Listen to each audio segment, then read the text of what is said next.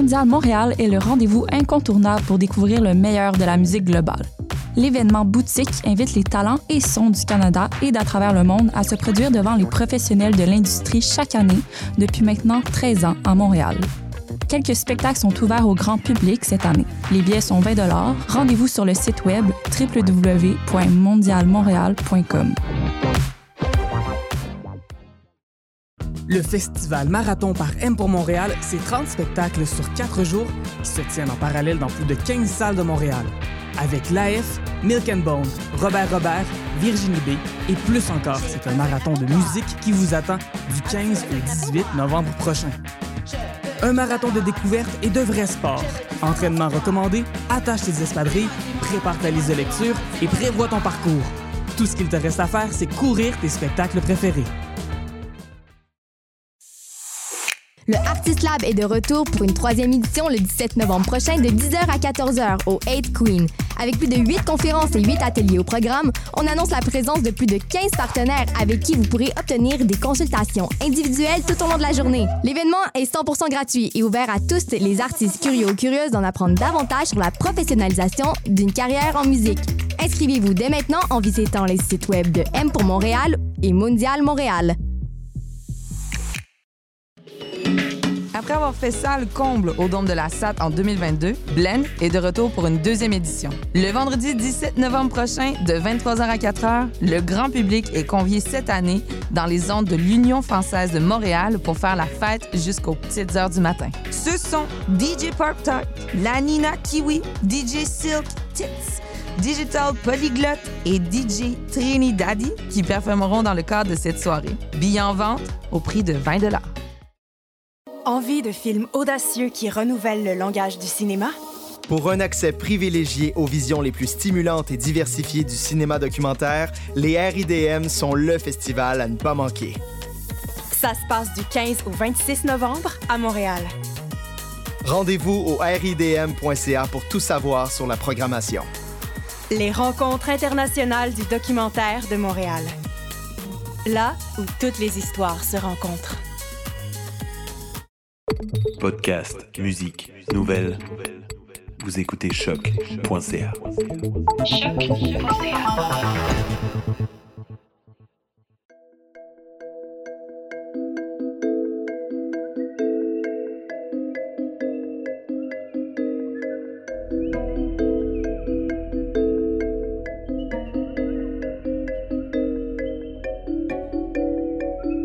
Vous écoutez comme du monde le seul balado où deux charmants zinzins plongent dans l'art méconnu de la construction d'univers imaginaires.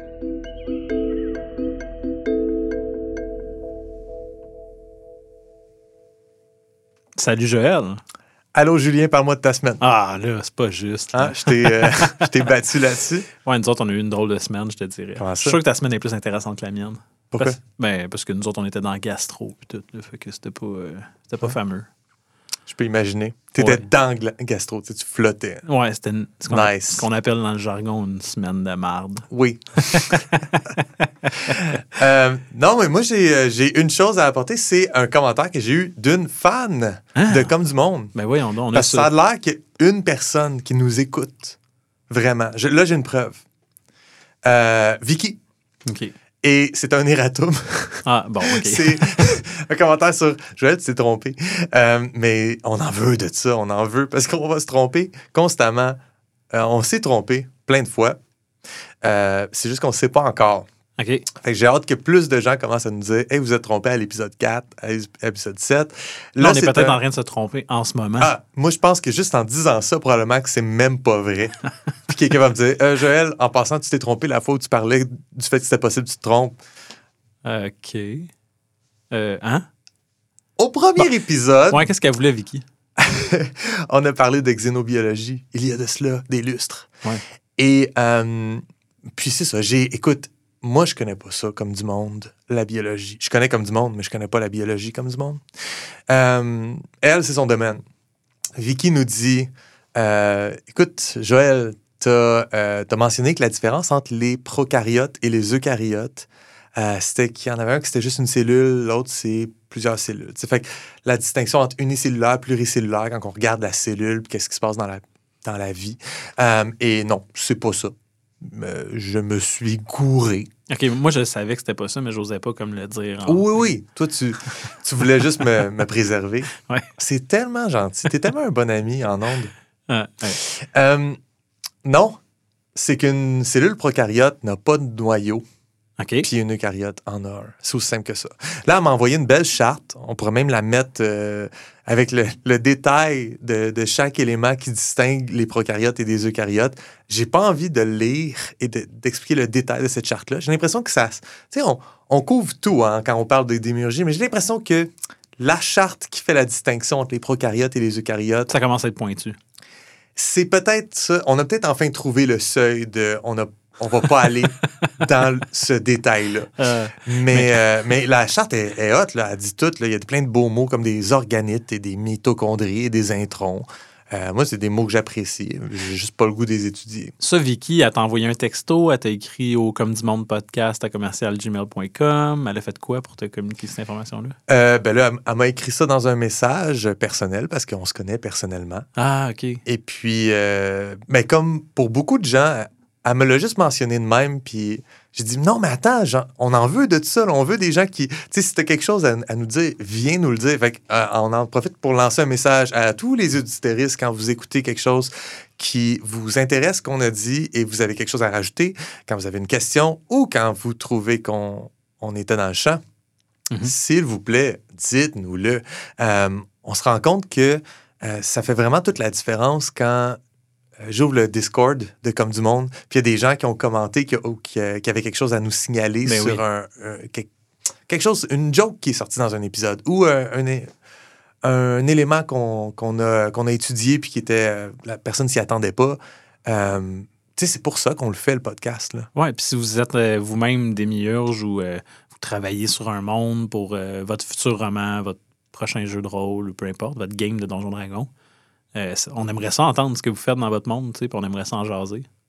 Ouais, fait que c'est ça qu'on on le dit, puis on- je pense que je l'écris à chaque fois que, mettons, que je fais un post Instagram, il est écrit, euh, contactez-nous, etc. On a un Mhm. Linktree avec tous les liens, mais c'est sûr que la façon la plus simple de, de nous contacter, c'est simplement euh, d'écrire euh, sur au comme, des- comme du monde podcast à commercialgmail.com ou en DM de notre euh, Instagram comme Mhm. du monde.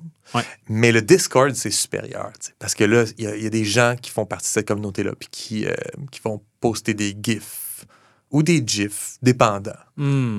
Moi, je suis Team GIF. Hmm, T'es Team GIF?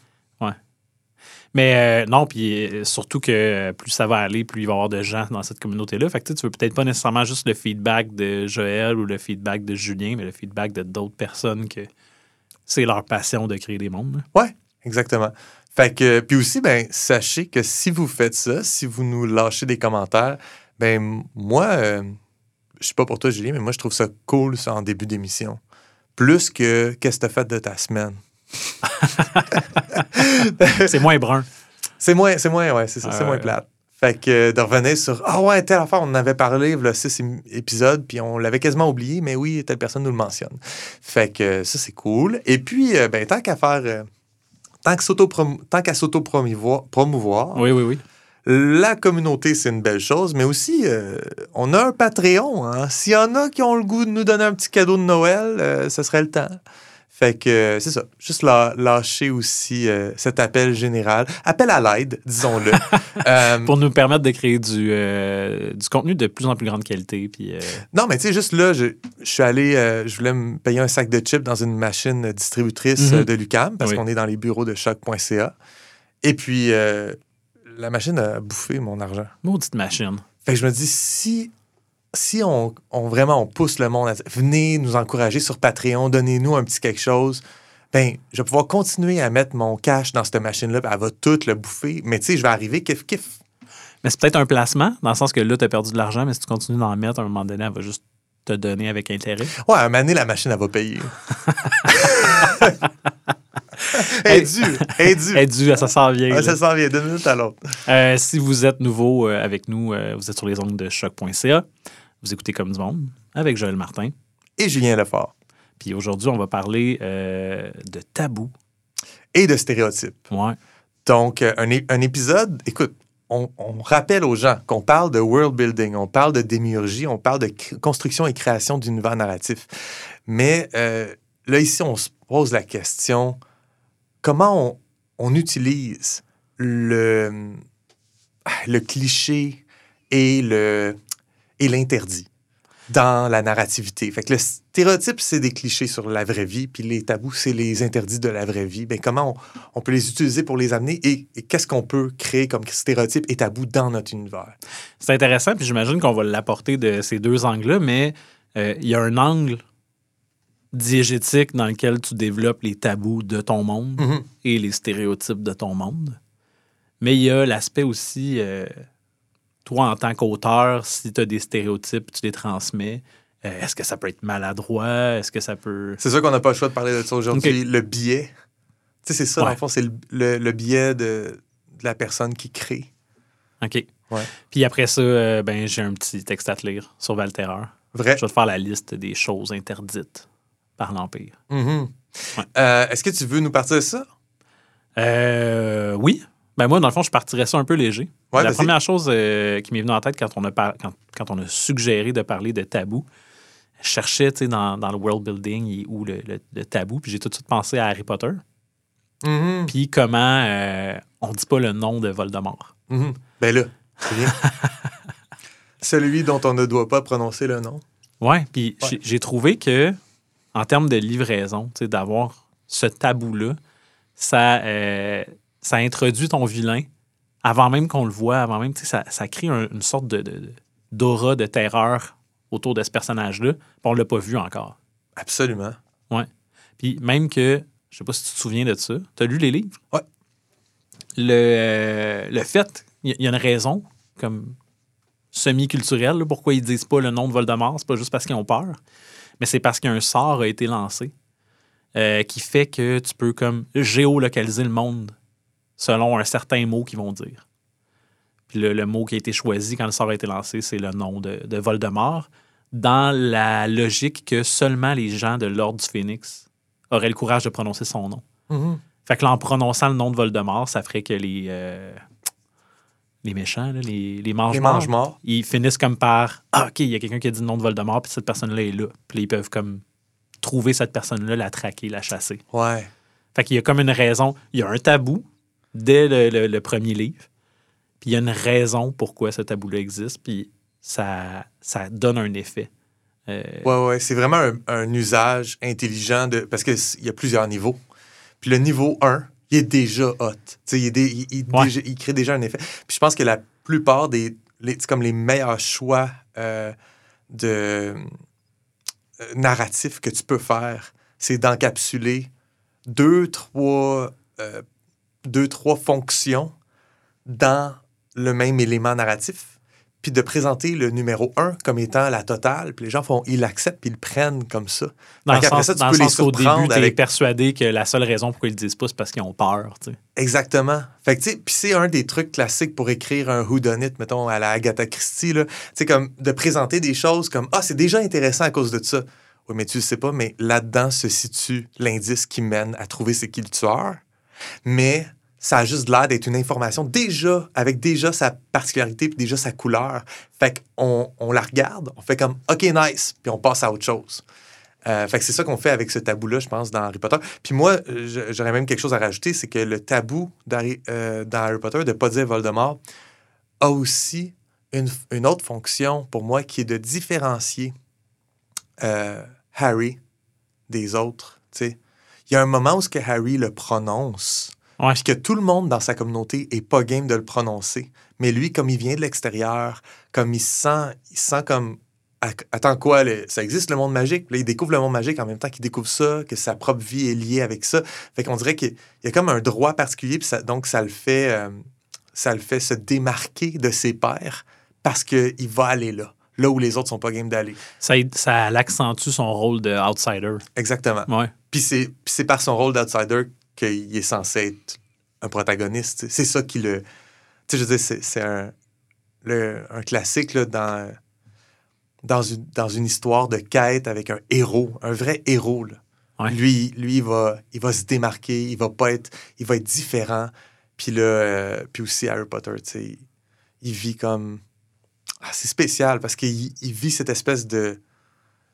C'est une vedette, mais en même temps, ça le met euh, sur la première ligne des, des attaques et des. Fait que, ouais, Ouais. c'est ça. Ben, mais c'est ça. Fait que c'est un, un exemple de comment, euh, comment un tabou peut euh, contribuer à, à ton univers narratif. Est-ce que. Est-ce que tu veux peut-être aller vers les stéréotypes? Ouais. Ouais. oui, dans le fond, parce que. Ben. C'est que c'est- c'est difficile parce que euh, moi, je le vois, de, comme j'ai dit tantôt, je le vois de deux côtés. Soit tu euh, développes ce qui est un, stéréotype dans ton monde. Je pense que, mettons, au, au tien, là, tu sais, dans Gadine, Ouais. euh, on peut facilement s'imaginer, puis je suis sûr qu'il y en a si je regarde les textes que tu as déjà livrés, on peut facilement s'imagi- s'imaginer qu'une espèce entretient des stéréotypes envers une autre. En fait, je pense au texte euh, euh, Quan. Ouais. Puis là, on, on est vraiment dans, dans le stéréotype de qu'est-ce que les aigles font, puis qu'est-ce que les. Oui, Euh, oui. puis là, tu sais, sauf votre respect, mais on sait c'est un aigle, tu sais. Fait que il y en a déjà d'une espèce à l'autre, que ce soit furet, aigle. Mhm. Euh, bon. Euh, fait que ça, c'est comme un, un stéréotype construit dans ton monde. Mais euh, il y a aussi des, des calques. Je sais pas si je pourrais appeler ça comme ça. Ouais, je pense dans que. certaines œuvres, l'utilisation d'un calque sur une situation qui est très présente dans notre monde, Mhm. puis là, tu l'adaptes au tien. Puis des fois, je trouve que ça, c'est fait euh, avec maladresse. As-tu un exemple en tête? Je pense que je comprends ce que tu veux dire. Ben, euh, j'en ai déjà parlé en plus sur le podcast, mais euh, il y a un film Netflix avec Will Smith qui s'appelle Bright. Ouais. Puis euh, c'est, euh, euh, tu sais, deux, deux, deux policiers, là. euh, voyons, ça a un nom, ce, ce trope Ouais, buddy cop. Un buddy cop, ouais, exact.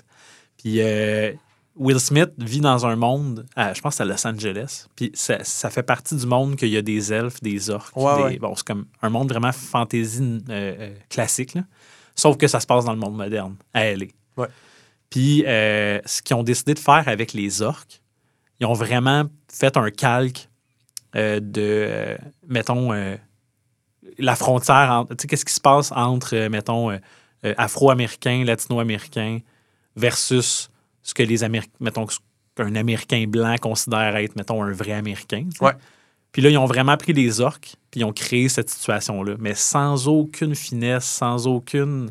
Ah, c'est. C'est genre. C'est des euh, gros traits, le beurré gras. là. ils ont des gros tatous, euh, ils ont des grills, puis genre, euh, euh, ils, ils écoutent du rap, genre, sur leur. Fait que, tu sais, c'est- c'est vraiment comme. Wow, t'écoutes le film, t'es comme. C'est même pas subtil, tu sais, l'usage du stéréotype, là, qui est comme, comme tu as dit, là, au gros marqueur gras. Puis là, après ça, je me suis questionné, est-ce qu'il y en a des situations, où c'est clairement un calque, puis euh, c'est bien fait? Ben, en fait, si c'est bien fait, c'est difficile à détecter que c'est un calque. Je pense que c'est ça. Si c'est un calque puis c'est bien fait, c'est qu'il y a plus que juste le calque. Tu mettons, tu l'as fait, mais tu as, intégré des éléments euh, qui, qui rappellent ça. Sans- le cœur du lecteur le voit, mais son cerveau le voit pas. Exact. Puis Je pense que ça, c'est c'est peut-être justement un travail à faire en finesse, mais si tu l'accomplis, tu as vraiment réussi quelque chose. Parce que les œuvres qui nous touchent, c'est les œuvres qui parlent de choses qui nous touchent déjà dans la vraie vie. Euh, c'est sûr que des. euh, tu sais, des. Les, euh, le- le- les stéréotypes, le racisme, le- le- les, les, euh, Les inégalités. ah, le- les ouais. inégalités, l'injustice sociale entre les cultures, entre les ethnicités, entre les locuteurs de langues différentes, entre Mhm.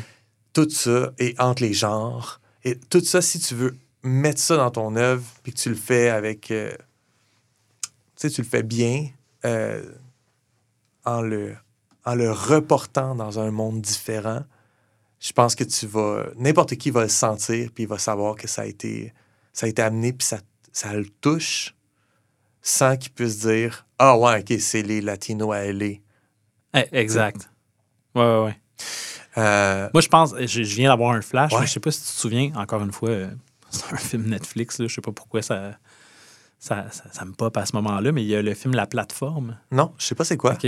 C'est euh, comme un genre de prison dans laquelle il y a une plateforme avec toutes les, le- le- les- la nourriture puis les, les provisions. Ouais. Ça part d'en haut, puis cette plateforme-là descend de niveau en niveau. Puis ceux qui sont au niveau supérieur vont pouvoir profiter de plus de choses sur cette fameuse plateforme-là. Mhm. Puis plus elle va descendre, ben, moins il va y avoir de stock dessus. Ouais. Puis ceux en haut, ben, ils vont se servir pour trop. C'est comme euh, une des. Tu sais, comme les fables euh, modernes sur les inégalités sociales. Tu sais, euh, Snowpiercer. Snowpiercer, exactement. Ouais. Mais tu vois, tu peux pas nécessairement dire Ah, ben là, c'est un calque de telle ou telle situation. Mais euh, on, comprend sur quelle corde ça tire euh, au niveau émotionnel pour le lecteur ou pour euh, la personne qui écoute le film.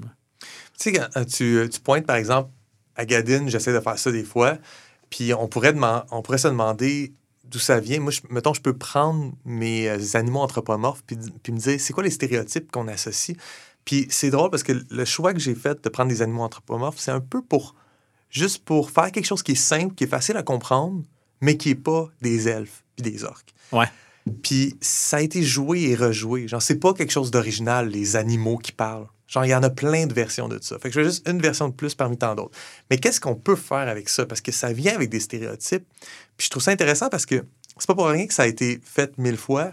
Puis il y a même des religions, des mythes qui- avec des animaux qui parlent. Tu sais, je veux dire, la religion égyptienne, ça reste que tout le monde a une tête d'animal. Pas tout le monde. Étrangement, genre la moitié du monde ont une tête d'animal.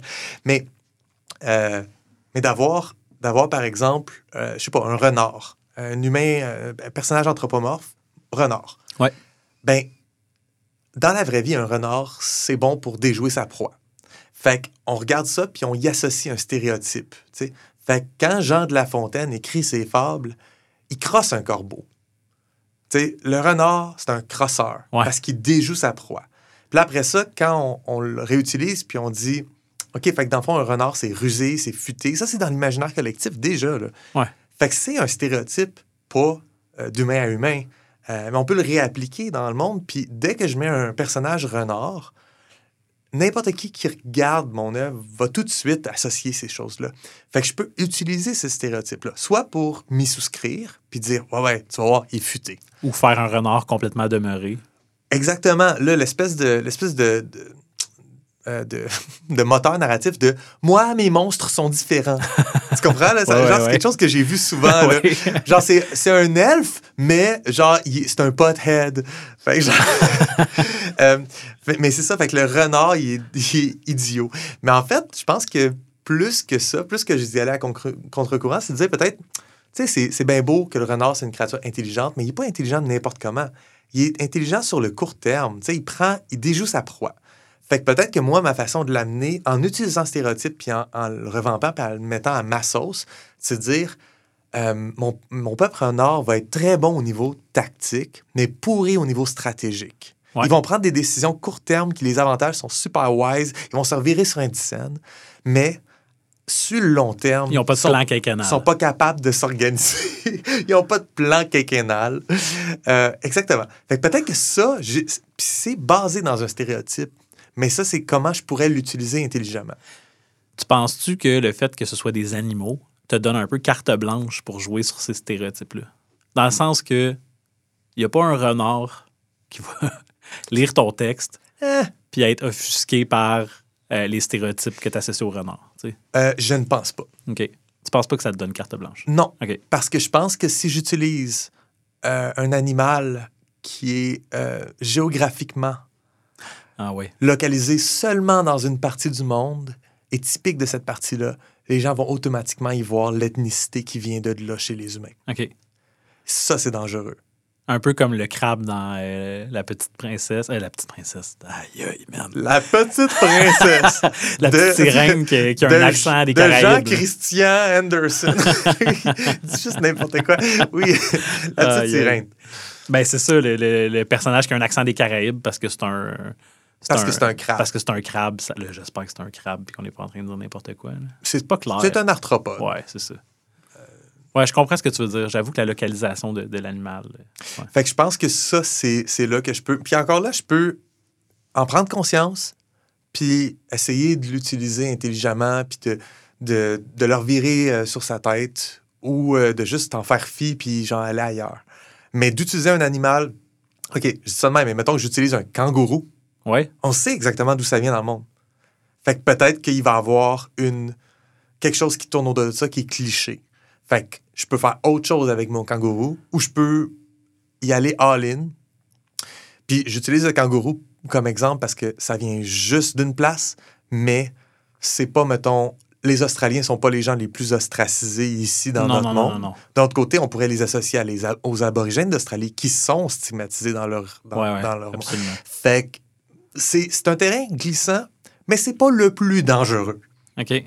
Qu'est-ce que, eh, on dirait que tu, tu vas me dire c'est quoi le plus dangereux? Non, je sais pas c'est quoi le plus dangereux, mais il y y en a, c'est sûr. Puis j'ai- moi, j'ai j'ai euh, j'ai choisi mes animaux anthropomorphes pas en fonction de la vraie vie puis de d'où est-ce qu'ils sont en ce moment sur Terre, mais en fonction de au départ, j'avais pensé, c'est quoi les créatures qui pourraient évoluer avec une intelligence? Fait que j'ai regardé plein, plein, plein de listes de genre, quels sont les 25 animaux les plus intelligents dans le monde? Quels sont les 100 animaux avec la meilleure intelligence sociale? Mhm. Fait que beaucoup axé sur l'intelligence sociale, l'intelligence émotive ou l'intelligence purement genre pragmatique et analytique que les animaux ont. Puis j'ai dit, ben, c'est eux autres qui ont évolué puis qui sont mes, euh, mes sentients dans mon univers. Fait que je suis pas vraiment parti de où est-ce qu'ils sont dans le monde. Ouais. Je suis pas parti de là. Mais surtout que ça. géographiquement, en plus, dans ton univers, tu n'as pas, euh, pas de lieu précis. Fait on s'entend, l'Australie n'existe pas dans ton monde. Fait Non. que, ben, des kangourous, de leur donner un stéréotype australien, ce serait un petit peu bizarre, tu sais, que, que tout d'un coup, euh, Exactement. quelque chose qui géographiquement n'existe pas dans ton monde euh, survienne. Mm. Euh, mais ouais, fait que dans, dans les univers inventés, il y en a des stéréotypes, tu sais. Puis, on, mettons, les elfes haïssent les nains, les nains haïssent les elfes. C'est un stéréotype qui est basé dans le troisième âge du Seigneur des Anneaux, mettons. C'est un stéréotype qui est basé sur ce qui s'est passé pendant le deuxième âge. OK. Fait qu'il y a des choses comme ça qui peuvent être intéressantes à, à- à créer. Et là, c'est pas. C'est, c'est carrément créé. Ça n'a rien à voir avec ton inspiration, whatever. C'est tu as créé une histoire, puis à travers l'histoire, tu développes des initiés, des, euh, des peuples qui s'aiment pas, qui se sont trahis, qui se- ou qu'il y en a un qui est arrivé dans, le- dans le terrain de jeu de l'autre, puis là, depuis ce temps-là, cet autre peuple-là, euh, ils, ont, ils ont une rencontre. Fait j'imagine que si toi, tu décides que les édificiers et, euh, et les, les citoyens de l'Empire adofarien, ils ont des stéréotypes les uns envers les autres, Mhm. ben logiquement, je pense que la façon que ça se passe, c'est que dans leur histoire commune, il y a des choses qui se sont passées. Il y a des. euh, il y a peut-être aussi pas des événements historiques, mais plutôt des coutumes qui sont genre. Pour nous, ça, on fait, ça se fait pas, puis vous, vous le faites, fait que vous n'avez pas d'allure. Mhm. Ah Euh, oui, absolument. Puis moi, j'aime bien aussi, euh, il y a ça souvent dans des modules de, de jeux de rôle dans lesquels on va t'introduire des, euh, des factions mhm.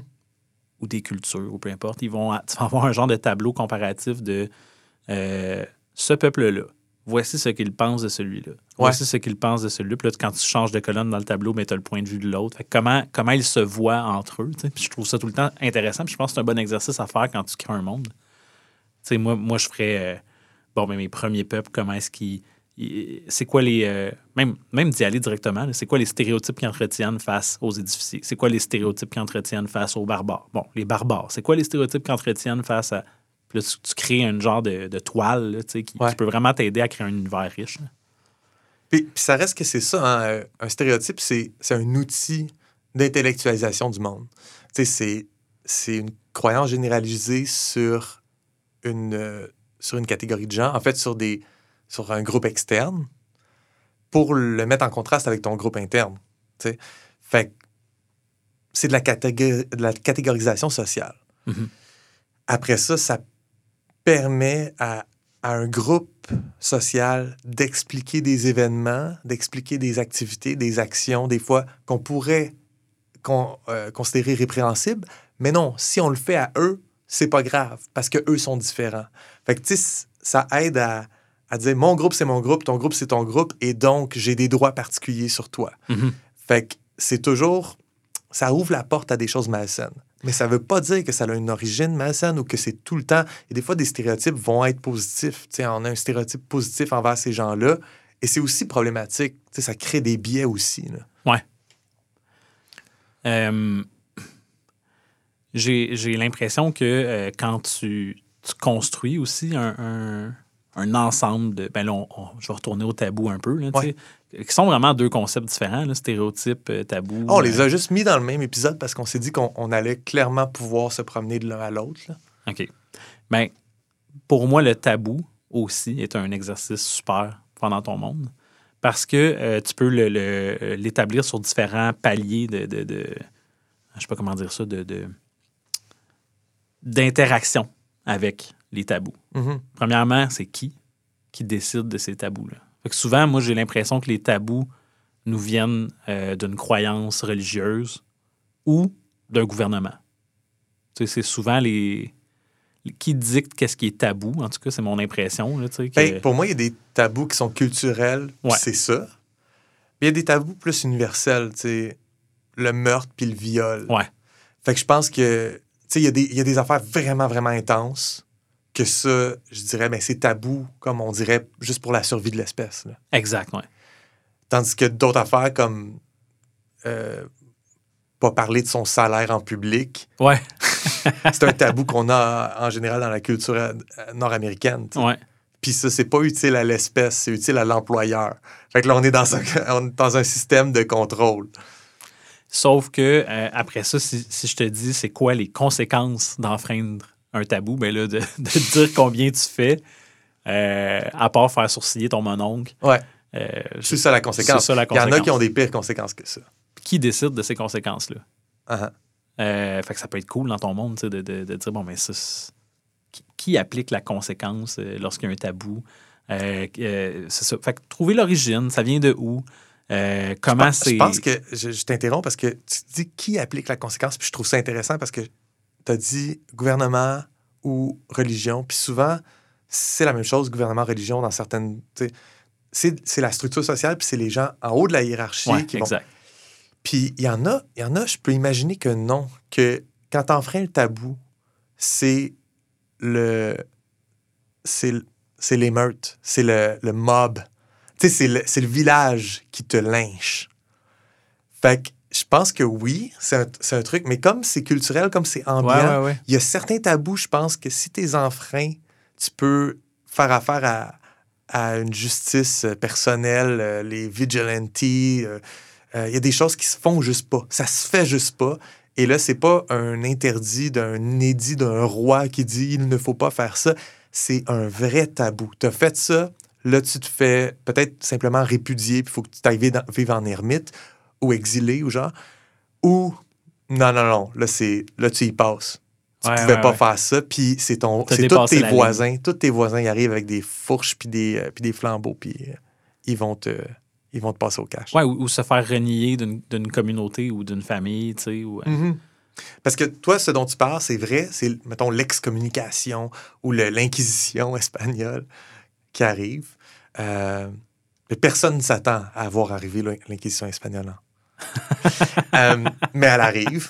Genre, je dis combien je fais par année, puis l'inquisition arrive. Ouais. Ah non. Euh, mais mais t'as, le gouvernement qui. Tu sais, tout ça, je pense que ça fait partie du, du tabou, mais le tabou va plus loin que ça des fois. Puis enraciné dans. euh, genre, le- ta communauté, au- à la mention du tabou, est mal à l'aise. Quand le tabou est enfreint, elle est fâchée, fâchée, fâchée. C'est comme. Puis ça. C'est drôle parce que là, je je peux pas donner d'exemple, on dirait. Genre, si on va, si Ben. on va dans une conversation. Pédophilie, mettons. Ouais, C'est ultra, ultra, ultra, ultra, ultra, ultra tabou. exactement. euh, Avec raison. Puis ça, c'est le genre d'affaire qui peut provoquer la, la, la colère d'une communauté, la, Ouais. euh, Fait que je pense que si, la violence d'une communauté, même. si on parle de, de, de travailler les tabous dans une œuvre narrative, c'est super intéressant. Puis, tu sais, oui, on parlait tout à l'heure de terrain glissant avec les stéréotypes, mais pour moi, le tabou, c'est pas un terrain glissant dans ce sens-là. Si tu décides que tu le fais, tu le fais, tu sais. Parce Ouais. que c'est pas un terrain glissant. Soit tu, soit tu vas pas là parce que personne va jamais là, mais soit tu le fais. Puis si tu décides que tu le fais, c'est pour en parler, c'est pour le traiter. Fait que dans un, dans un contexte de science-fiction, de fantasy ou d'inventer un univers, on dirait que c'est un bon carré de sable pour faire cet exercice-là, pour pouvoir parler d'un tabou sans nommer notre tabou. OK, T'sais. comme dans euh, euh, Buffy the Vampire Slayer, le fait que son histoire d'amour, elle, elle- son love interest, c'est quelqu'un qui a genre 400 ans de plus qu'elle, mettons. Là. Mhm. Sais, Ça, ça leur permet de, de, de- de traiter du tabou sur la différence d'âge dans, dans un couple, mais comme à l'extrême. Est-ce que, est que dans Buffy, c'est un. euh, Ben là, j'ai dit 400 ans, là, mais j'ai l'impression qu'Angel, c'est un vampire qui a comme 100, 150, 200. J'ai jamais vu. euh, j'ai jamais regardé Buffy. Oh. J'avais pas le câble. Ah. Mais, mais c'est quoi qui se passe? Est-ce que c'est traité ou c'est juste une mention comme ça, puis toi, tu pourrais l'analyser comme un tabou? C'est drôle parce que je pense qu'il passe à côté de. Il passe à de le côté? traiter, ben oui. C'est ça. Fait que pour moi, ça, c'est pas. C'est pas un c'est une exemple. opportunité manquée. Oui, exactement. Ouais, ouais. C'est un exemple de. Il aurait pu le faire, puis ils l'ont pas fait. Entretien avec un vampire de Anne Rice, euh, euh, un des personnages que c'est, c'est euh, une petite fille qui a été transformée en vampire, fait qu'elle est comme maintenue dans son corps de petite fille, mais elle a genre ça, là, 100, Ouais. 100 200. Là. Fait que je pense que là-dedans, par exemple, il traite plus de la difficulté de ressentir, de, de, de, de- de faire l'expérience du monde en tant que personne immortelle et âgée, Mhm. mais dans un corps d'enfant. Les, euh, il y a- il y, a plein d'œuvres comme ça qui sont plus fantaisistes, puis qui vont, surtout les, justement la- les vampires, oui, qui vont traiter d'un. Hey, écoute, l'idée du loup-garou adolescent, là, Ouais. ça a tellement été vu plein de fois, puis ça parle de puberté. Ça parle de puberté, c'est tu ton veux corps pas qui se parler, transforme. ouais. mais euh, ça, je pas juste à dire que c'est un, un tabou euh, universel, mais c'est clairement dans le, dans le spectatorat visé, c'est-à-dire, tu écris quelque chose pour des ados, ben, ils veulent pas que tu leur dises la puberté, c'est ça, la puberté, c'est ça. Ils veulent voir des monstres. Mais tu leur montres des monstres qui vivent une puberté, puis là, ça les touche, puis ça vient. Fait que c'est un bon. euh, un bon transfert, un bon calque, justement, de ça. De dire, on parle pas de puberté, on est en train de parler de se transformer en monstre. Mais entre toi et moi, on parle de puberté. Ah, il n'y a pas un film en plus. euh, ah, c'est quoi? C'est. euh, C'est-tu Pixar ou euh, là, je suis comme perdu un peu, là, mais c'est- ça s'appelle genre Seeing Red ou. euh, Ah, euh, oui, avec le, le, le, le là. La, Oui. la petite fille qui se transforme en panda roux. C'est exactement ça. C'est exactement ça. sais pas le bon titre, par exemple. mais, ça s'appelle comment, je sais pas. Turning Red. Turning Red? Ah, Ouais. Je, je vais faire une recherche pendant qu'on jase. Puis, Et donc, et donc ça, c'est. Il me semble que c'était un discours sur les écarts générationnels. Puis, tu sais, fait que c'est grandir, puis essayer de se détacher euh, de, du contrôle parental. Puis. c'est Turning Red. Bravo. Ouais, mais Ouais. je l'ai vu quand Ok. c'est sorti. Ouais. Tu sais, j'ai- ça m'a pas marqué, mais ça s'adressait pas à moi. Mais j'ai trouvé que c'était très bien fait. Mais Pixar, leur dernier film, à chaque dernier film, film plus récent de Pixar que j'ai vu, je trouve que c'est toujours bien fait, mais ils ont perdu, ils m'ont perdu euh, en termes de m'impressionner. Ouais. Parce que je trouve qu'ils ont toujours la même magie, puis la magie fonctionne. Mais là, je, sais que quand je vais voir un Pixar dans quoi je vais embarquer, tandis que la première fois que, que j'ai vu euh, le premier Pixar qui, qui est venu me chercher dans mes émotions, tu sais, mettons, Toy Story, j'étais jeune. J'ai adoré ce film-là. Mais là, plus ça avance, plus que je me disais, bon, c'est des films pour enfants. Puis là, à un moment donné, j'ai vu, euh, comment ça s'appelle? Inside Out. Mhm. Je m'attendais à rien, mais il est venu me chercher OK, ouais. j'ai fait ah c'est il y, a une émo- il y a une émotion qui est vraiment forte dans ce film là tu sais. puis je trouve que le T'as- t'as-tu vu ça Inside Out? J'ai pas vu Sans Inside dessus Out, ouais. Est-ce qu'il y, qu'il y a un tabou quelconque qui est exploité là-dedans? ben ça, par- ça parle aussi de puberté mais plus intellectuel tu sais genre le- la puberté je veux dire dans le sens le développement de soi-même avec soi-même dans ses, dans ses souvenirs passer de l'âge enfance à l'âge adolescence accepter euh, que d'autres choses est possible que d'avoir du fun dans un carrousel. Tu sais, des fois, il faut que tu vives ta tristesse, etc. Fait que c'est un beau message. Euh, c'est- ça s'adresse à des ados, mais moi, j'étais comme touché par ça parce que c'est clairement quelque chose que je suis capable de, re- de reconnaître puis qui vient me chercher euh, dans une œuvre quand ça parle de accepter de vivre la tristesse. Il n'y a pas juste du fun dans la vie. Je pense que ce message-là s'adresse tabou aussi, ou qu'il l'a été. en tout cas, Exactement, oui. C'est une forme de tabou. Euh, puis moi, j'ai été élevé avec, avec ce tabou-là, clairement, autour de moi. là. Parce que je le ressens comme un tabou, comme Ah, ils ont, ils ont osé dire que genre c'est possible euh, de vivre des mauvaises émotions puis que ça soit une bonne chose. Ouais. Tu sais, on est dans Santé mentale 2.0. euh, on est en 2023, mais le film est sorti en 2012, puis dans notre société en 2000. Je sais pas en quelle année c'est sorti. C'est pas moi qui google, c'est toi qui google. Mais, mais Inside Out, ouais, j'ai trouvé qu'il avait fait quelque chose de cool. Puis ça fait une couple de films de Pixar que je trouve qui font encore la même chose de cool. Fait que bravo, mais ça m'impressionne pas comme la première fois, ça m'a impressionné. Il y, a, euh, il y a aussi Soul qui, Oui. qui parle de la mort, tu sais, d'accepter euh, ben, tout ce qui vient avec. Là. Oui, puis c'est un tabou fort, la mort. Tu sais, tout à l'heure, on, dit, on a dit c'est culturel, il y a un, a- un aspect culturel. Puis tu sais, on, on peut le voir, là. il y a des choses qui sont tabous dans une culture puis qui sont pas dans l'autre. On Mhm. est tous conscients de ça. là. Il y a même des stéréotypes associés au tabou qui sont dans une culture puis pas dans une autre. Ouais. Euh, L'étiquette à table. Tu sais, puis des, des petites affaires de même, mais aussi des choses plus intenses. Euh, juste le fait que dans, euh, dans beaucoup de cultures euh, euh, arabes, moyen-orientales, etc., la plante des pieds est reconnue comme la partie la plus dégueuse de ton corps, puis la plus souillée. Fait que, tu sais, tu, tu mets pas ta- tes, tes pieds sur le divan ou des choses comme ça. Fait que, tu sais, c'est- c'est quelque chose qui est tabou, puis on comprend que ça a une origine qui est profonde, puis ça attire vraiment un dégueu euh, de la part de la personne qui le vit. Puis moi, je le vis pas. là. Moi, je ne suis pas aussi intense là-dessus. Fait que c'est culturel. D'ailleurs, enlève tes pieds de sa table. Oui, OK. J'essayais, dans le fond, il n'y a rien de ce que je viens de dire qui est vrai. J'essayais juste de défendre, de- d'argumenter que c'était correct qu'en ce moment, j'ai mes pieds dans ta face. C'est c'est 2015, Inside Out. OK. Fait que t'étais pas loin. Non. Hmm. Non. Euh, mais euh, c'est vrai que euh, pour, pour revenir à l'idée de, de- de parler de la mort, c'est quand même un gros, gros, gros, gros, gros tabou. Tu sais, c'est.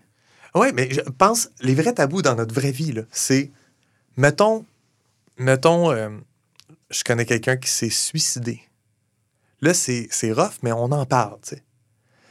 Qu'est-ce que je dis à un enfant de 4 ans? Ouais. Ça, c'est une vraie situation de tabou dans notre monde, dans notre société. Puis, est-ce que c'est différent de ce que je dis à un enfant de 7 ans? C'est quand le moment où tu peux parler de ça? Puis, c'est tellement un, un sujet complexe qu'il y a des gens qui vont arriver avec une approche scientifique, qui vont dire, ben il y a des études qui disent que c'est mieux de faire ça, mieux de faire ça, puis c'est ça qu'on pro- qu'on promulgue. Euh, puis là, on va, on va regarder qu'est-ce que Suicide Action Montréal a dit là-dessus, qu'est-ce que le docteur Sonia Vachon a dit là-dessus. On va regarder des vraies études, des vraies choses. Puis moi, je, je me place dans ce camp-là. Mais il y a des gens qui vont dire, non, non, euh, faut juste pas parler de ça Ouais. faut juste pas parler de ça, t'en parles pas, tu gardes ça pour toi. Fait que c'est vraiment un cas que tu as l'impression de marcher sur des œufs dès que tu abordes ça. Ouais. Puis il y, en a- il y en a plein de ça. C'est juste son. On imagine peut-être le tabou comme, comme une chose. En tout cas, toi puis moi, tu sais, on, on intellectualise, puis on fait Ah, qu'est-ce qu'on fait avec ça, la création, j'invente des petits bonhommes. Mais c'est quelque chose de vraiment profond et puissant, le tabou. Ouais. Manger de l'humain. Ouais. Il y en a, il y en a plein, là. Il y en a plein. C'est un tabou marquant, manger de l'humain. hein. Mhm. Moi, je me rappelle. c'est quoi le film? euh, Je me rappelle la première fois où j'ai Je mangé. me rappelle la première fois que j'ai goûté la viande humaine. non, euh, euh, Survivants? Les survivants? Ouais. Ouais. Ça avait marqué ma jeunesse. Moi, ça, c'était quelque chose d'inconcevable que quelqu'un pouvait. euh, Ouais. Puis, tu sais, on parle de gens en état de survie, là. Mais j'ai- Puis le- j'étais loin d'accepter dans, dans ma, ma courbe d'évolution des tabous que dans certaines cultures, ça faisait partie de la game. de- Puis le, le penchant de ça, c'est Soylent Green. Oui. C'est pas le même manger de l'humain. Non. C'est un autre manger de l'humain.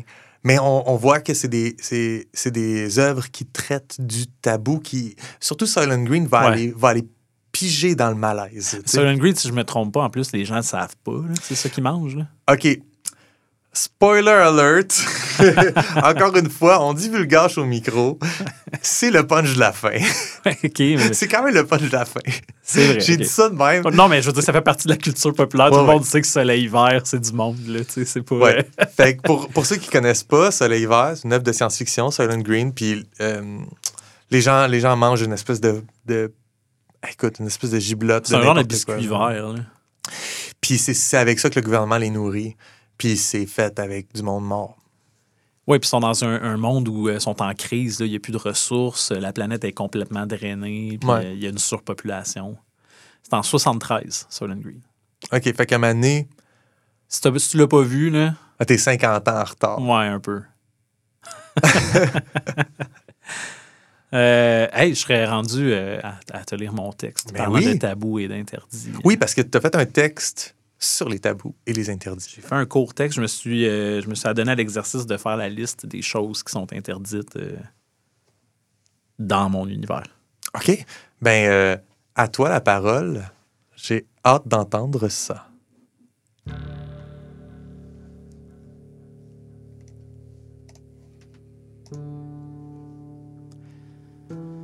sont frappés d'un interdit impérial les choses suivantes.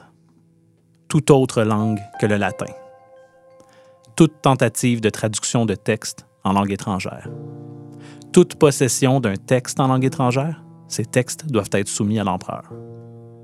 Tout type d'activité en lien avec les Aranéens du Nouveau Monde. Toute culture de champignons. Toute référence à la vieille religion. Tout rituel ou toute pratique faisant référence à la vieille religion. Cela inclut, mais ne se limite pas à faire une minute de silence, faire référence à une présence maternelle et divine qui incarne la nature, à l'exception de Vénus, prier, entretenir ou réparer un sanctuaire, monument, temple ou tout type d'édifice religieux datant d'avant l'arrivée de l'empereur, la magie, tout type d'activité en lien avec les disciples de Pluton, la diffusion et le marché d'idoles de contrebande. Tout type d'interaction avec les collectionneurs. Ils doivent être détruits dès leur découverte. Tout appel à la révolte, insurrection ou tout encouragement à la sédition. Toute forme d'aide, de commerce ou d'affiliation avec l'exilé et ses troupes. Amendement. 1.1. Les édificiers bénéficient d'un droit sacré de parler leur langue, mais seulement à l'intérieur même des galeries. 1.2. Les édificiers peuvent chanter dans leur langue. 1.3. Un édificier peut faire de la politique dans sa langue seulement lorsqu'un interprète est présent. 2.1. Bien que la magie incarne le blasphème et qu'elle représente une insulte envers l'empereur, elle est tolérée lorsqu'utilisée de l'autre côté de Valterreur. 3.1. Échappent à la législation actuelle les situations suivantes capture d'un collectionneur intact si le protocole d'isolement est respecté. Pister, suivre ou manipuler un collectionneur à des fins d'exploration à l'ouest de Valterreur. Pister, suivre ou manipuler un collectionneur afin de récupérer des biens volés. Tout contrevenant se verra immédiatement condamné au jeu.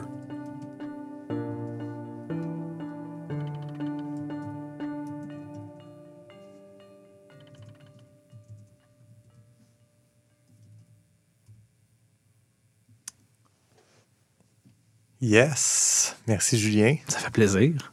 C'était c'était court cette fois-ci. Ouais, euh, écoute, euh, je sais pas trop si je mets ça sur le dos de la gastro ou. euh,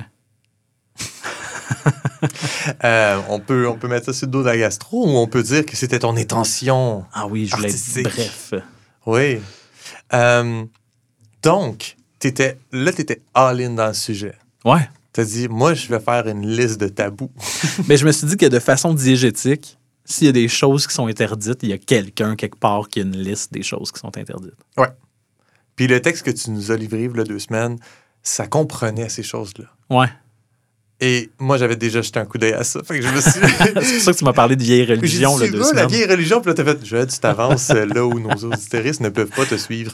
Euh, mais oui, euh, il, il y a dans ton texte juste une liste de toutes les affaires que t'as pas le droit de faire. Et puis, t'as parlé tout à l'heure de c'est quoi les conséquences? Ben là, la conséquence est simple. T'es envoyé au jeu. Envoyé au jeu.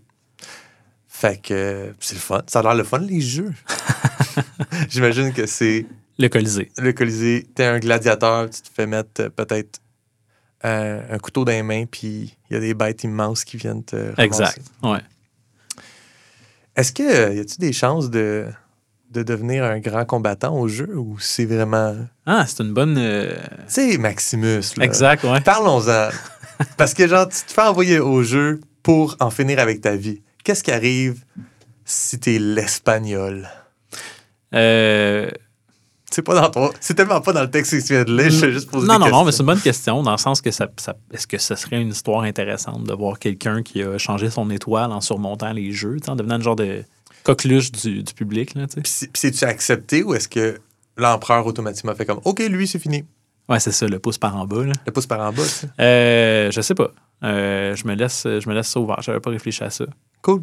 Euh, dans ma tête, les jeux, euh, c'est difficile de, de les surmonter. Mhm. Puis, puis tu sais, ça peut se terminer en bonne vieille exécution aussi, les jeux. C'était, c'était souvent le cas d'ailleurs. là. C'était...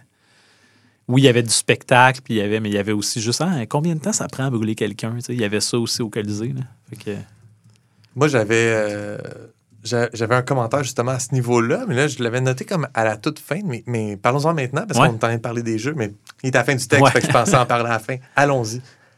Est-ce que c'est un interdit de faire de la magie? Ouais. Donc, la magie est connue, reconnue, tu mais c'est interdit. T'as pas le droit. t'as pas le droit. Si si t'es condamné au jeu, puis t'es d'un jeu, puis t'es déjà... Ta vie est déjà... euh, tu sais- où je m'en Ah, vais. ouais, ouais, c'est une bonne idée. à, à quoi ça sert de respecter cet interdit-là? Fait que tu peux, tu peux peut-être t'en sortir des jeux avec ta magie. Puis là, après ça, les, les autres personnes qui sont autour, eux, ils n'ont pas le droit d'utiliser de la magie contre toi, sous peine d'être condamnés au jeu. T'as un edge. Y a-tu des picadors, euh, des espèces de. de, de euh, genre foremen de, de- du Colisée, qu'eux, ils ont le droit d'utiliser la magie pour contrôler les. euh, les, euh, les magiciens condamnés. Moi, j'aime vraiment l'idée que pour faire de la magie, ça te prend l'usage de la parole. OK.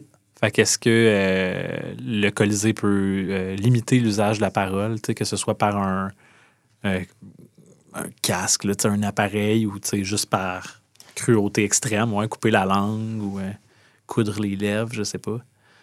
Euh, ou est-ce qu'ils disposent d'outils qui leur permettent euh, d'annuler la magie? Je ne suis pas rendu là dans ma réflexion. Mhm. On dirait que j'y pense, la magie, parce que je me dis qu'à un moment donné, on va faire un épisode là-dessus, puis il va falloir Ah que je prenne des décisions.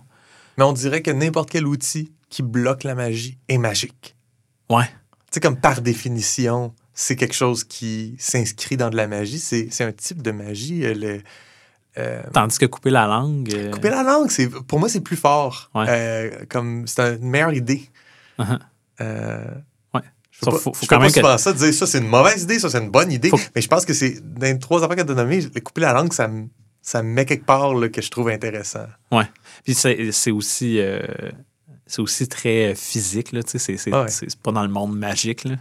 Non, c'est comme. Euh, c'est ouais. avec ta langue que tu fais de la magie. Tu pourras pas faire ta magie ici. Ouais. Bon, je suis Hein? con- je suis content qu'on brainstorm. Ouais, ouais, je vais prendre des notes. Euh, fait que je vais aller voir euh, ce que j'ai. Euh, premièrement, je connaissais pas la tradition du Damnatio Memoriae, OK. qui est le nom de ton, euh, de ton Du document, texte, ouais. Du texte. Euh, je, je vois que c'est une vraie tradition romaine.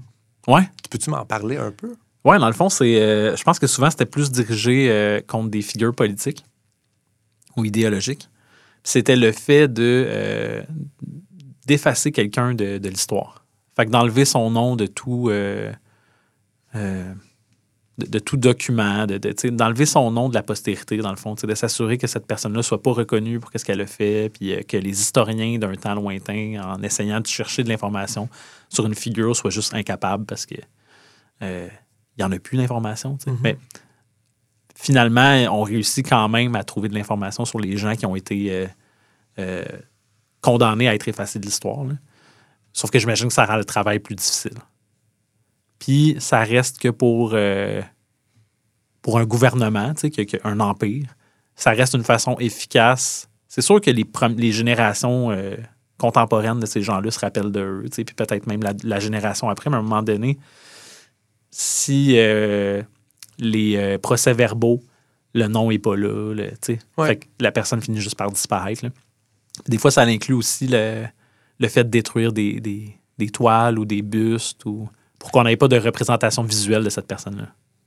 C'est c'est quelque chose qui existe dans le vrai monde aussi. C'est Ouais. la grosse, grosse censure sale. là. Ça a existé. là, le, euh, mettre des œuvres à l'index par le Vatican. Euh, la photo de la place Tiananmen que la Chine fait tout pour enlever. Oui, exact. Ouais. Tu sais, il y a des affaires que tu veux pas que les gens sachent que ça a existé, mais qu'on on finit par le savoir. Je me demande combien d'affaires qu'on on sait juste pas, on n'a pas, on n'a pas les preuves, on peut pas retourner là. Ouais. Euh, Puis, dans des œuvres narratives, je pense que 1984 fait ça. Là. Mhm. On connaît pas le monde avant. C'est, tout ça a été bloqué par le gouvernement. Ils veulent pas qu'on sache. Ouais. Puis dans, dans plein d'autres œuvres, finalement. Puis souvent dans, dans les récits d'anticipation sur la culture ou la politique. Comme 1984, c'est juste un exemple parmi tant d'autres. C'est juste, je pense, un des plus connus. tu sais. Ben, c'est ouais, c'est lui qui devient en tête en premier. là. Mais il me semble que dans le jeu des perles de verre de Herman Hesse aussi, c'est assez, euh, c'est assez intense là-dessus. C'est comme, ça se passe, tu connais-tu? Non. Ça se passe dans un, euh, futur euh, où c'est une dystopie culturelle. OK. C'est la culture qui est virée de bord. Puis, puis que, ben écoute, je- ça fait très, très longtemps que j'ai lu ça. Puis aussi, je me dis, ça peut être intéressant. Peut-être que maintenant, on peut le, on peut le mettre sur la liste des affaires qu'il faut qu'on lise. Sauf Absolument. que c'est une brique. Ah, nice. Nice, hein? Euh, puis c'est pas bon. Non, non. Ah, ah, cool. non, non, mais c'est c'est une lecture, euh, c'est une lecture aride. Mais c'est tellement intéressant, le world building. Genre, avec- peut-être lire en diagonale, je sais pas. Ouais. Euh, ouais. Tu connais Herman Hesse? Non, pas tout. Connu pour Siddhartha, Le Ah, loup des steppes. Ouais, ouais, ouais. Euh, Puis ça, c'est son, c'est son magnum opus, euh, le, le jeu des paires de verre. C'est comme Mhm. son, gros, son gros bouquin, mais il est peut-être moins connu parce qu'il est moins, euh, c'est moins accessible. OK. Ouais, fait que, ben, revenons à ce que- à ce qu'on est en train de dire. Absolument, ben c'est oui. de la censure que tu fais. Ouais. Chacune de ces affaires-là, tu sais, je les ai notées puis j'ai regardé, j'ai fait, OK, c'est quoi qu'on n'a pas le droit? Fait que l'ancienne langue, t'as pas le droit. Ça veut dire que toute la péninsule adofarienne parlait une langue quand, avant, que, avant la fondation de la capitale. Puis là. Ouais. Ouais, dans ma tête, euh, la, la- la- ce que, en tout cas, ce que j'ai appelé les premiers peuples pour la simple raison que c'est les premiers que j'ai inventés dans mon monde. Mhm. Euh, ouais, dans mon canon, euh, il y avait une langue commune. C'est sûr que d'une région à l'autre, probablement qu'il y a des différences, mais c'est quand même la, la langue que les gens utilisaient sur tout le territoire avant que l'empereur arrive puis impose une rééducation puis que les gens se mettent à parler latin. là. Ouais, ouais. D'ailleurs, ça, c'est nommé diégétiquement le latin. Ouais. Est-ce que, selon toi, ils utilisent le mot latin, eux, pour parler de cette langue-là? Ouais. OK. Fait que, parce qu'ils ont, ils ont intégré la langue, Ouais. euh, ils ont intégré aussi le nom de la langue. Exact. Yeah. Euh, Est-ce qu'ils ont des. des euh, je pense pas qu'il y ait de, de base sur genre, ah, OK, le latin, fait que c'est une langue italique. Puis, tu sais, je pense pas qu'ils vont là, mais le nom, ils l'ont gardé. sais. Mais de toute façon, en latin, latin, c'est ling- lingua latina. Fait que c'est comme la langue latine. Fait que, tu sais, le mot est dans la langue. là. C'est pas comme si c'était un exonyme que nous, on appelle la langue de même, mais qu'eux, ils appelleraient jamais ça de même. Mhm. Euh, puis la, vieille religion. Fait Ouais. on connaît des choses sur la vieille religion avec ton autre texte, ton texte de v'là deux semaines. Ouais. Tu sais, euh, on, on sait que la vieille langue, il y a un mot, c'est quoi, natesht. Ouais. Puis la vieille religion, il y a des pratiques avec des statuts. Euh, on n'en connaît pas beaucoup plus à, à date. Mais ça me semblait être une affaire de culte de la nature. Ouais. Parce que parce qu'il y a ça. Puis même de. C'est-tu comme mère nature un peu? Genre, ouais, dans ma tête, c'est ça. Ouais, ça m'a, ça m'a amené là, tu sais. Puis l'espèce de culte. euh, puis je trouve, je trouve ça intéressant parce que euh, il y, a un- il y a un culte de la déesse mère, là, genre pan-européen, pré-romain. Ouais. Tu, tu connais ça? Ouais, ouais, ben, mère nature, genre, là. Ouais, mère nature, mais comme. euh, tu connais-tu ça, la Vénus de Willendorf? Non. C'est une espèce de petite statuette euh, d'une femme euh, bien portante avec, qui, qui représente la fertilité. Oui, oui, oui, oui, oui, déjà ok. vu ça oui, oui, absolument. OK. Fait que ça, c'est comme un artefact de cette époque-là, pré-romaine, pré-celtique, etc. Puis apparemment que euh, c'était un, un culte répandu euh, dans toute l'Europe. Après ça, il y a beaucoup de dissidents, il y a beaucoup de... Oui, mais non, oui, mais non. Il, y a, il y a toute une guerre de, de- de vouloir, euh, au niveau de l'anthropologie, de, de vou- de vouloir pousser cette espèce de, de narrativité-là, là, dire comme, ouais, ben, c'était... c'était la religion la plus importante OK. ou ben non, c'était juste un, un- un mythe, un culte Ouais. parmi tant d'autres. Euh, fait que je ne veux pas entrer là-dedans, là, je ne sais pas c'est lequel des deux, mais clairement, ça existait. Puis arrivé avec le, la Grèce antique, la Rome antique, ça serait certaines de ces facettes-là de la déesse mère qui, qui auraient été comme Assimilé à Vénus, mettons, ou à Diane. Ou... à- Ouais, euh, à cette gang-là. D'ailleurs, tu, tu dis ça, tu sais, le- euh, un interdit de ma nature, excepté si c'est Vénus. Ouais. Mais pourquoi Vénus? Pourquoi, Bah, pourquoi pas Cérès? Pourquoi pas le- le- la déesse de la nature? Ah, j'avoue que j'aurais pu aller vers la déesse de la nature. J'ai choisi Vénus. euh, OK. Ben, parce que quand tu nommes des dieux romains, je me dis, ah, c'est tout le temps euh, les mêmes dieux romains. Fait que j'ai l'impression peut-être qu'ils ont gardé un, un club select du Panthéon qui sont les plus hot selon C'est un peu ça. OK, parce que c'est Pluton, Mars. Ouais.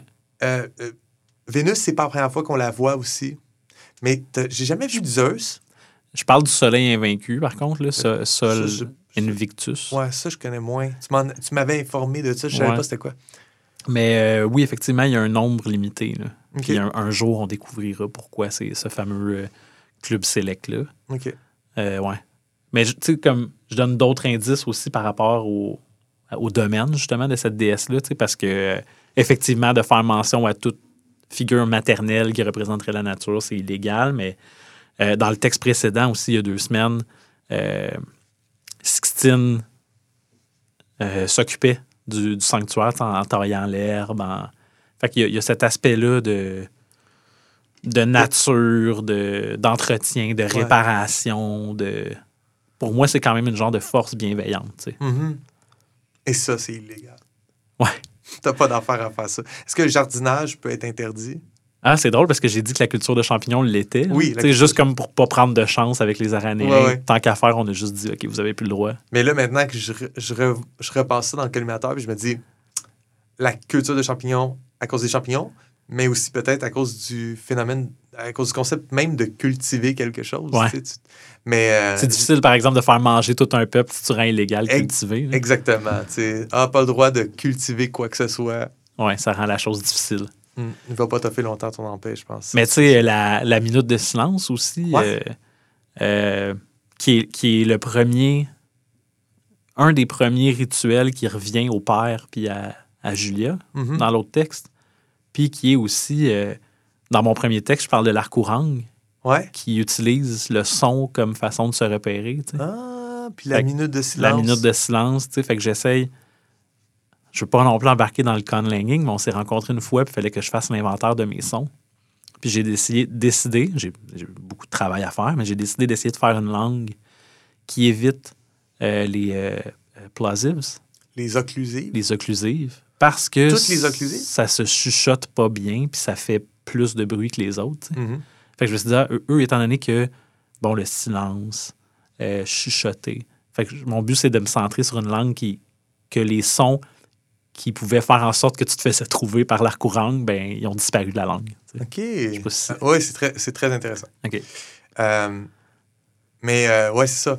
On, on- il faut qu'on se parle plus d'idéolangaison. on va se partir un autre podcast là-dessus. Ouais. Euh, entretenir le sanctuaire, c'est ça aussi, là, tu sais. Ouais. Réparer, entretenir le monument, le temple. Fait que moi, ce que j'ai vu là-dedans, c'est pas le côté entretien, c'était juste le côté, OK, c'est un truc qui date d'avant l'arrivée de l'empereur. Mais euh, tu me soulignes que c'est aussi juste le simple fait d'entretenir. Ouais. Faut que ce soit laissé à l'abandon, selon, selon l'Empire. tu sais. Ouais, ouais. Est-ce que l'Empire fait des. euh, fait ou a fait des démarches pour détruire activement euh, ces choses-là? Ben, on a, on a entendu parler de la déconsécration, Ouais. comme si c'était un événement là, qui, qui était comme. euh, Oui, oui, ou est-ce que tu as une statue avec une face, puis il faut qu'elle ait plus de face? là? ouais.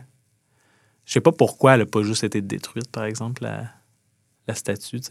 C'est vulgaire, c'est trop simple. Ouais, c'est ça. On veut quelque chose de sophistiqué comme sabler le visage pendant vraiment longtemps. Euh, mais non, euh, ouais, je pense, je pense qu'il y a un moment où, euh, où, où c'est une pratique active de l'Empire de s'assurer que ces symboles-là sont, sont mis à l'écart. Puis tu nous, tu nous amènes à un, un groupe qui s'appelle les disciples de Pluton. Ouais, Euh, propre, pas la première fois qu'on entend parler de Pluton. Non. euh, c'est- on entend parler de façon négative de la part de l'Empire. Ouais. Mais c'est encore pas clair pour moi qu'est-ce que c'est puis qu'est-ce qui se passe. Mais je le sens, euh, bien sûr, un truc qui. moi, ça vient automatiquement titiller les mêmes, euh, les mêmes, les mêmes vibrisses chez moi que de penser à des rites sataniques, puis des choses comme ça. C'est quelque chose qui a rapport avec l'après-vie, c'est quelque chose qui a rapport avec des forces euh, d'outre-tombe, des forces incontrôlables. C'est de même que je l'intellectualise, ton disciple de Pluton, puis j'ai l'impression que c'est plus soft que ça, mais c'est là que ça va euh, pour moi. J'ai peut-être trop caché, mais les édificiers ont une langue qui ont le droit de parler dans les galeries. Non, mais ça, tu l'as pas caché, il est dans le texte. Euh, la première fois qu'on a entendu parler de Pluton, c'est euh, quand j'expliquais dans, dans le deuxième texte que les édificiers euh, ont comme un marché avec cette entité-là, Mhm. qui fait qu'ils ont perdu des droits, ils ont perdu des libertés. Euh, étant donné qu'ils parlent leur langue, moi, je pense que c'est comme très, très, très improbable que, dans le fond, Pluton soit le vrai nom de cette entité-là. Je pense qu'elle a été comme traduite, euh, euh, réimaginée, si tu veux Mhm. Par euh, l'Empire puis par la langue latine. Euh, puis j'avais envie de donner une dimension un petit peu plus. euh, ben, j'avais envie que, que- que les édifiés aient, aient leur truc d'intéressant qui se passe, aient leur conflit interne. Fait que pour moi, les édifiés ils ont quelque chose. Puis tu sais, les édifiés habitent sous terre. Fait que pour moi, le, le Pluton, c'est encore mon ma menace native de mon monde. Ouais. Puis ça appartient au monde du souterrain. c'est ça, le monde du caché, de l'occulté. Ouais. Mais pas nécessairement de l'occulte. Non. Je comprends. Mais, mais je me le garde, tu sais. Puis je me disais que si je faisais une liste d'interdits, mais je mettais juste des affaires qu'on savait déjà qui étaient interdites, c'était plate. Fait que là, j'ai mis des choses que j'étais comme, ah, ça, moi, à un moment donné, je veux en parler. Fait que je l'ai Mhm. mis dans la liste. Les collectionneurs aussi. Les collectionneurs. Puis là, là, je, là, je vois que les collectionneurs, on dirait que c'est en lien avec le marché d'idoles. Tu sais, que c'est, eux qui les ramassent puis qui les revendent. Parce que tes amis, une après l'autre, c'était mon. Mon premier regard a été comme Ah ouais, diffusion, marché d'idoles de, de contrebande. On a déjà parlé d'idoles il y a très longtemps. Puis là, tout type d'interaction, avec les collectionneurs. Là, je suis comme Est-ce que les collectionneurs, c'est eux qui font du recel d'idoles? Puis je pense pas, parce que tu m'as expliqué que les collectionneurs, c'est une espèce de fée. Puis...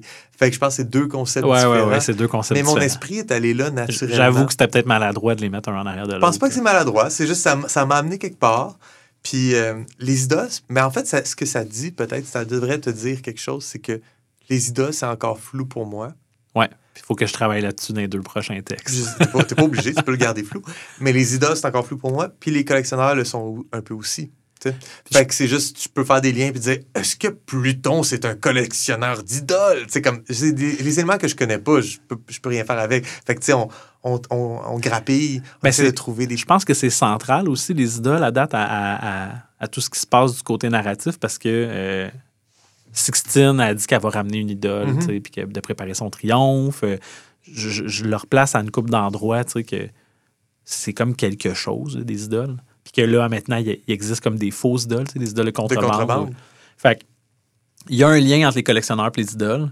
Euh, je pense que je vais me donner comme but de, de m'en aller vers ça dans les prochains parce que c'est vraiment central à, à- à ce qu'on rappelle est un jeu de rôle finalement. là. Moi, je veux que je veux qu'il y ait des Ben gens oui. qui partent sur des quêtes. Puis c'est sûr que si je me pose la question, à quoi ça rime tout ça, je me dis, est-ce que les idoles, c'est des artefacts et euh, l'Empire les a et les contrôle, euh, mais il y en a plein qui sont pas dans l'Empire, il y a des gens qui sont des héros qui reviennent avec une idole pour l'Empire, au nom de l'Empire. Euh, mais là, il y a d'autres gens qui sont après ces idoles-là à l'extérieur de l'Empire, des collectionneurs, puis voudraient les avoir. Puis en même temps, il y a des gens qui font des idoles de contrebande pour faire semblant qu'ils en ont, puis pour vendre à des faux héros qui vont juste acheter une idole, puis dire, revenir à l'Empire, puis dire J'ai trouvé une idole, puis ça n'en est pas une vraie. Fait qu'on dirait que ça, c'est l'affaire que je peux voir maintenant. Je pense que j'aurais pas le choix d'aller vers les idoles dans, dans le prochain texte. Pour, pour juste comme complètement, complètement éclaircir cette partie-là, puis Ouais. s'assurer qu'il n'y ait plus d'ambiguïté. euh. Mais je pourrais te dire qu'à date, il y a juste euh, une instance d'idole qui a été rapportée. là. OK. Puis c'est Mars. C'est pour ça qu'il y a un temple le- du sommeil de Mars. L'idole est là, genre? Ouais. C'est comme un, un- un, euh, Ah, en fait, repositoire pour la, la relique. Ben, dans un des textes aussi, je parle qu'à un moment donné, Sol Invictus a, a merge avec Mars. OK. Je sais pas si tu te rappelles Ouais. de ça. Ouais, le soleil invaincu et, Ouais. et sa fusion avec. Je sais pas comment tu. Fait que euh, non, l'idole ne repose pas à- au temple, mais il y a un temple, un genre de, de commémoration, tu sais. OK. Mais euh, ouais, je vais vraiment falloir que je plonge là-dedans. Ça va être cool. Ben oui. Ouais, de l'autre côté, plus tu plonges là-dedans, moins je suis à Valterreur. Euh, ben, au contraire. Tu peux le faire avant le terreur. Ben oui, parce Ça que dans, le fond, euh, dans le sera fond pas avec le temple de Mars que ça va se les idoles manquants ne sont pas sur le, le territoire de l'Empire parce qu'on les aurait trouvés déjà. tu sais. Je comprends. C'est ça un peu l'objectif de l'empereur, c'est de pousser, de pousser la population en nombre Mhm. à explorer les endroits qui ne sont pas explorés pour trouver ces idoles-là. Euh, Est-ce que euh, le fait qu'il y a des risques que les idoles se retrouvent dans les euh, galeries souterraines, ça motive l'empereur à vouloir accepter les édificiers Absolument. pour qu'il pour qu'il soit à sa solde puis qu'il ait trouvé les idoles en, en son nom? Ouais. Sauf que euh, l'empereur a de fortes raisons de penser que les idoles sont en surface. OK. Une autre affaire qu'il va falloir que, que je précise. OK. Ouais, ouais, ouais. Une idole, ça se tient en surface. Ça, Ouais. ça a peur du noir. Euh, ouais. Ben. Euh, prochain texte, man, ça va être comme Prochain vraiment, clair. OK, c'est bon. Ouais. Parfait. J'irai pas là pour l'instant. Dans deux semaines, on va savoir. Ouais.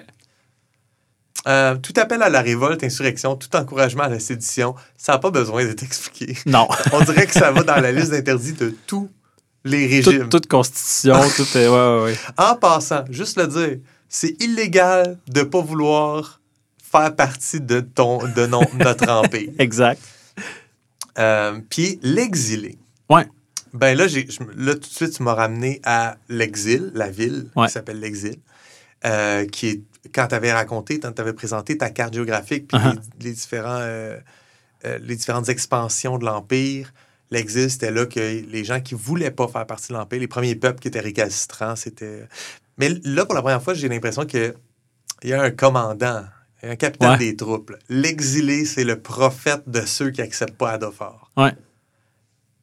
Est-ce qu'il est, encore vivant? Est-ce qu'il existe ou c'est l'exilé et, et ses troupes, mais c'est juste une affiliation avec ce concept-là?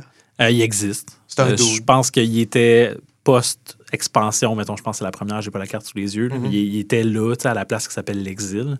Tellement il a été là longtemps, euh, il a été là tellement longtemps qu'on qu'on a appelé cette place-là l'exil. Oui, oui.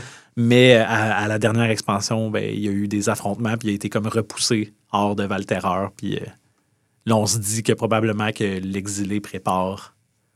Tu sais, puis j'ai même, je parle même dans le texte précédent que les barbares aiment ça attaquer Valterreur quand, ils- quand ils, tu sais, on le sait, là, son Saturna- Pendant les ils vont être occupés, on va les attaquer. Puis tu sais, il y a un trou dans le mur, fait qu'est-ce que le trou date de la dernière fois que, que les barbares ont attaqué? tu sais? Mhm. Puis tu sais, les barbares, s'ils sont en barbares puis qu'ils connaissent rien à la civilisation, la grande civilisation adofarienne, ben l'exilé, ça, il peut agir comme un informateur. Les barbares, maintenant, ils savent c'est quelle date les Saturnales parce que l'exilé leur a dit. Ouais.